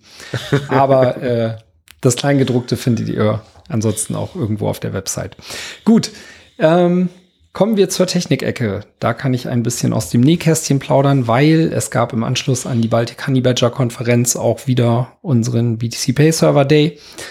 Und äh, das nutzen wir ganz gerne, um mit der Community zusammenzukommen, neue Sachen vorzustellen. Und diesmal hatten wir auch ein Announcement im Gepäck, was für sehr viel Wirbel gesorgt hat. Zumindest haben mich äh, viele Leute darauf angesprochen. Und ich bin froh, verkünden zu dürfen, dass nun auch wir seitens BTC Pay Server an einer App arbeiten. Und konkret sollte es darum äh, gehen, eine auf Verkäufer spezialisierte Lightning-App zu entwickeln, um den zum einen äh, einen Non-Custodial Lightning Node in einfacher Art und Weise zur Verfügung zu stellen und darauf basierend auch dieses ganze Lightning Liquidity und Channel Thema äh, möglichst ja stressfrei äh, die das bewerkstelligen zu lassen. Also äh, konkret geht es darum, dass momentan ja auch an einer sogenannten Lightning Service Provider Spec gearbeitet wird. Da sind solche Teams wie Breeze und Voltage beispielsweise mit drin vertreten. Und äh, in der Zeit, wo wir diese App bauen, also das ist nichts, was jetzt innerhalb der nächsten zwei Wochen online geht. Konkreter wird das, glaube ich, auch eher so äh, die nächsten anderthalb Jahre in Anspruch nehmen. In der Zeit ähm, findet auch Arbeit an der sogenannten LSP-Spec statt. Und ich glaube, da dürfen nicht nur wir uns drauf freuen, sondern insgesamt auch viele andere Anbieter aus dem Space, weil das den dann doch nicht äh, ganz so technischen Nutzern das Leben an vielerlei Fronten vereinfachen wird. Mhm. Und äh, vielleicht noch dazu auch, weil dieses Projekt auch von Spiral mit gesponsert wird, äh, sei gesagt, dass wir das Ganze auf Basis von LDK bauen und da bin ich auch schon sehr gespannt drauf. Ist das, ist das ein Thema, was schon länger in Planung ist? Weil äh, ich, ich hatte so nach der Baltic Honey Badger so das Gefühl gehabt, dass so der Bedarf nach einer nativen App für Android, zumindest für solche POS-Devices, ganz hilfreich wäre, weil die Merchants sich doch relativ häufig darüber beschwert haben, dass, dass, dass die Ladezeit und alles äh, in der browserbasierten Version auf den POS-Terminals doch relativ lange, langsam war. Ja, also ich würde, würde sagen, dass die Webversion an sich schon ganz gut funktioniert und ähm, da kann ich ja auch zu was, was zu den POS-Geräten noch sagen. Also am Ende ist das quasi ein Android-fähiges Device, was da äh, unterhängt. Also man könnte sagen, das ist quasi ein äh, kostengünstiges Handy verbaut in so ein äh, POS-Gerät, was auch NFC-Chip und Drucker, also äh, fürs äh, für den Bon mit dabei hat. Und ähm, an sich würde ich sagen, funktioniert diese Kombination schon recht gut, weil auch der Android äh, Chrome-Browser diese Web-NFC-Funktion unterstützt, mit der man dann eben auch die Kartenzahlung durchführen kann, führen kann und so. Aber wenn man jetzt eine native App entwickelt, hat man eben alle möglichen äh, APIs zur Verfügung und ist da dann nicht mehr auf Browserunterstützung angewiesen. Ne? Also zum Beispiel das gleiche könntest du jetzt ansonsten nicht mit einem iOS-Gerät machen, aber wenn du dafür nativ entwickelst und wir werden das halt Cross-Plattform für sowohl die äh, mobilen OS, nämlich iOS und Android entwickeln, als auch ähm, für, für Desktop-Applikationen, also eine Desktop-Applikation bereitstellen, so dass man das Ganze dann auch beispielsweise auf einem Linux-Rechner laufen lassen kann, äh, wenn man da irgendwie ein, äh, ja, mehr Hardware-Power haben möchte. Und ähm, ja, ich, also ich denke, gerade auch dadurch, dass sich das jetzt vor allem an Verkäufer und deren Use Cases richtet, ist es halt nicht eine nächste Lightning Wallet, äh, die es dann da auch noch geben wird, sondern es ist halt wirklich was auf die Anwendungsfälle, die eben vor allem Verkäufer in Restaurants, Bars und sowas äh, haben, zugeschnitten. Sehr cool. Dann, wo wir gerade bei den Technik-News sind, mir ist noch eine weitere Sache aufgefallen. Und zwar habe ich vor, und ihr wahrscheinlich auch, oder der eine oder andere Hörer äh, auch, vor, ich glaube, es müsste jetzt so fünf, sechs Monate her sein, auf Gigis Blog einen Artikel zum Thema Prism gelesen. Und ähm, mit Prism ist quasi ein, eine Idee beschrieben, wo man Lightning-Zahlungen aufsplittet und an mehrere Empfänger aufteilt. Also man macht eine Lightning-Zahlung und kann dann definieren, wer der Empfänger von der Lightning-Zahlung, also ist der ursprüngliche Empfänger diese Lightning-Zahlung noch weiter aufsplitten kann oder auch der Sender. Und also wie so, ein, wie so ein Prisma, wo man quasi einen weißen Lichtstrahl reinschießt und dann kommen auf der anderen Seite verschiedene Farben an Lichtstrahlen wieder raus. Und ich habe hab mich schon oft gefragt, so, ja, kommt jetzt mal jemand irgendwie daher und baut das mal und implementiert das mal. Und tatsächlich ist es jetzt passiert. Also ich, ich habe zumindest vorher noch nichts davon gehört. Vielleicht weiß einer von euch mehr, aber zumindest äh, auf Stacker News scheint jetzt die erste Version von der Idee Prism äh, implementiert worden zu sein. Dort kann man jetzt, wenn man ähm, einen Beitrag äh, zappt, beziehungsweise, ich weiß nicht, wie, wie heißt es auf Stacker News? Auch zappen, glaube ich, ne? Wenn man da einen, einen Beitrag äh, belohnt, dann kann man auch nicht nur anstatt nur auf einen Empfänger, sondern mehrere Empfänger gleichzeitig belohnen. Also zum Beispiel, wenn halt mehrere contributed haben, um ein Problem zu lösen, dann können die gleich alle gleichzeitig über, über Prism äh, über die SAT-Zahlungen belohnt werden. Und die, die Zahlung wird sozusagen aufgesplittet auf bis zu fünf Empfänger ist es momentan möglich. Ich kann da noch ein bisschen was zu sagen und äh, da auch gleich eine Korrektur nachschieben, weil die ursprüngliche Idee, die kommt auch gar nicht von Gigi. Er hat ah, okay. da dann nur drüber geschrieben und äh, ausgehirnt hat das Ganze auch der Werte, äh, Werte BTC Pay Server Kollege Cooks, der äh, sich immer viele technische Spielereien ausdenkt und in diesem Fall war das auch bei Prism so und äh, da gab es dann auch seitens BTC Pay die erste Implementierung für. Also äh, in BTC Pay findet ihr in der Liste der Plugins auch was, womit ihr das Ganze dann auf eurem BTC Pay Server umsetzen könnt. Sehr schön, das ist irgendwie an mir vorbeigegangen. Ja, und geht das nicht auch auf äh, Allen Bits? Also auf Allen Bits gibt es auch diese Split Payments. Genau, ähm, analog zu dem, was es hier beispielsweise auch beim Value for Value für den Podcast gibt, wo die äh, Boosts und sowas, die ihr sendet für, ähm, für diese Episode, unter den Autoren verteilt werden oder den Leuten, die jetzt halt hier dabei sind, namentlich 4.6. Ähm, kann man das im Grunde genommen mit allen möglichen Lightning-Zahlungen machen. Ne? Und diese Idee ist jetzt dann in tatsächlich schon mehreren Projekten, glaube ich, auch umgesetzt. Nicht nur äh, Stacker News und BTC Pay, sondern äh, wie Schnurze auch sagt, äh, in Bits. Bits als, als Plugin dann da, oder wie? Ja. Sehr cool. Gut, damit haben wir es schon fast. Oder hat Chris vielleicht noch was zu sagen, wenn die Leitung steht? Gibt es deinerseits noch ein Thema?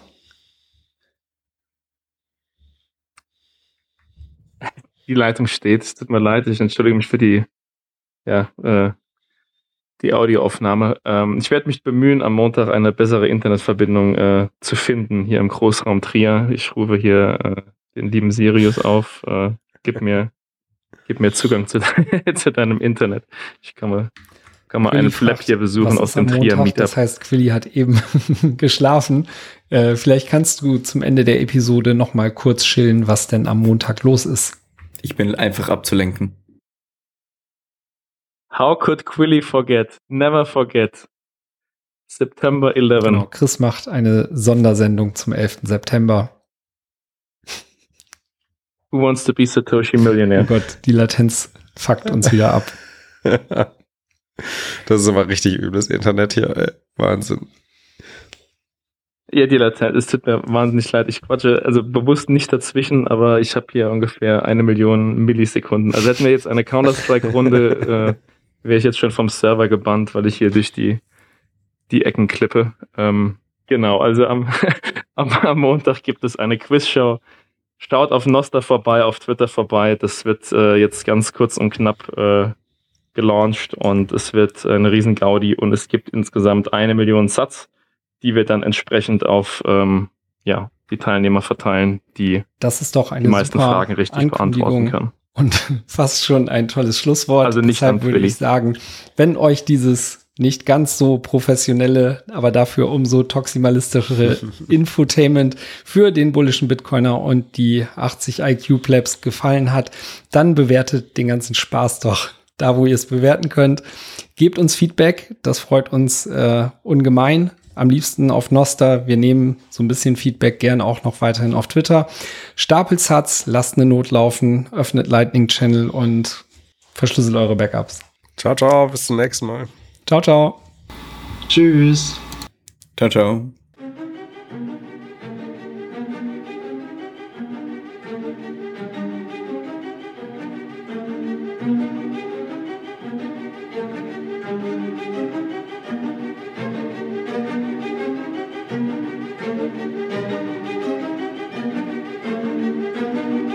Ja, ah, ja.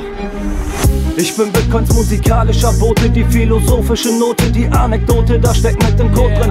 Reimketten sind die Blockchain in meinem Kopf. Jeder Track, den ich drop, Monero, Mic Drop. Durchschnittlich finde ich alle 10 Minuten ein Reimblock, in den ich meine Transkripte reinstopfe, Timeblock. Check. Ich hab zu viele Flows, U, UTXOs, das muss alles raus, wie beim Sommerschlussverkauf. Wie in der Blockchain, Input und Output, Bildung der Input, die Tracks sind der Ausfluss. Hab entschieden, die orangene Pille zu schlucken, hinter Requisiten in der gesamten Kulisse gucken. Ich hab mich entschieden, selbst zu informieren, keinen Medien nach Geplapper, Kauderwelsch zu konsumieren, das Geld zu autopsieren, Finanzwelten zu studieren, um zu lernen, Banken können Gelder selber duplizieren. Die drücken in Computern nur auf einen Knopf und du gehst dafür 40 Stunden die Woche zum Job. Ah, du investierst dafür Zeit und Energie, gilt das gleiche auch für sie. Lagarde riding the machine, ist Christine, c'est la vie, mon ami, more money, exquisite, we need more for the team, more chérie. Genau dafür hat Nakamoto Bitcoin dann erfunden. Gesundes Geld erstellt mit Quellcode Business unterbunden. Von den Medien geächtet, die sind eine Sekte. Das ist was für Rechte. Ja, Freiheitsrechte. Ja. Der Mainstream macht weiter wie gehabt und denunziert. Ich werd weiter mit jedem Track ungenehmigt demonstriert. Ah, Guck, wie ich gegen Endgegner antrete. EZB, Federal Reserve, keine Angst, Gegner. Ich spiel da in paar Jahren zusammen mit Jan die Weihnachtsfeier. Hans Panzer Kids sind da, den Track nennen wir Pleitegeier. Isabel Schnabel springt dann auf den Tischen rum.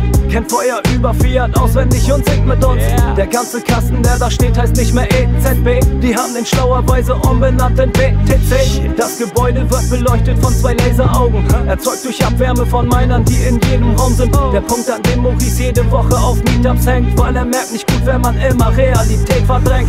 Alleine Holger betreibt 137 Notes. ETH 2.0, reine Show, seit er tot killt. Pleb to Pleb, Städte bilden sich in Gigawellen. Bundesländer gibt es nicht mehr, wir leben in Zitadellen. Yeah. Alte Bruchstellen wurden gründlich repariert. Der Bitcoin-Standard hat sich mittlerweile etabliert. Moneyprinter, Leidensdruck, scheinheilige Scheißkonstrukt, Hyper-Bitcoinisierung, Scheidepunkt, freie Einigung. Du denkst, das ist Quatsch, die lesen aus nem Kaffeesatz. Doch ich bin sicher, ich zahle in der Zukunft für meinen Kaffeesatz. Prost, klingt für dich alles nach wilder Utopie. Ich sag mal so, das ist Orange Pill, oh Sophie.